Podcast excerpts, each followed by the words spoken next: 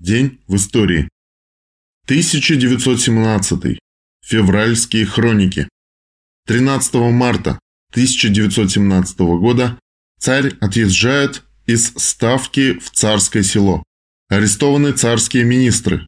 Вышел первый номер известий Петроградского совета, что ускорило создание советов во многих областях страны.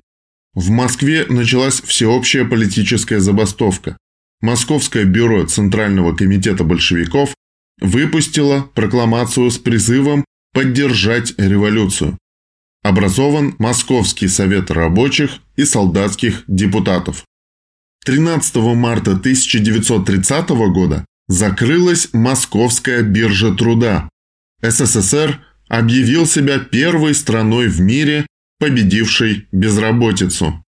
В России биржи труда, созданные городскими управами, возникли в начале 20 века в крупнейших промышленных центрах Москва, Петербург, Рига, Одесса. Наряду с ними получили распространение частные посреднические конторы, которые за предоставленные работы взыскали с безработных высокую плату.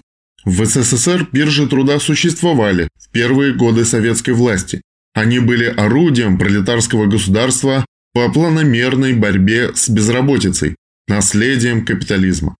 Опубликованный 31 января 1918 года с записью Владимира Ильича Ленина декрет о биржах труда ликвидировал все частные и платные бюро и конторы по найму и учредил государственные бесплатные биржи труда. На них возлагались трудоустройство безработных, выдача им пособий, учет и распределение рабочих во всех отраслях народного хозяйства, а также упорядочение спроса и предложения труда, организации общественных работ и тому подобное. Сталин поставил борьбу с безработицей в СССР в число важнейших задач. Цитата. «Одно из основных завоеваний пятилетки состоит в том, что мы уничтожили безработицу и избавили рабочих СССР от ее ужасов. Конец цитаты. 13 марта 1930 года на Московской бирже труда было выдано последнее направление на работу – слесарю Михаилу Шкунову, после чего биржа закрылась. Для сравнения, при нынешней капиталистической власти в одной лишь России Количество только официально зарегистрированных безработных по стране превышает 1 миллион человек.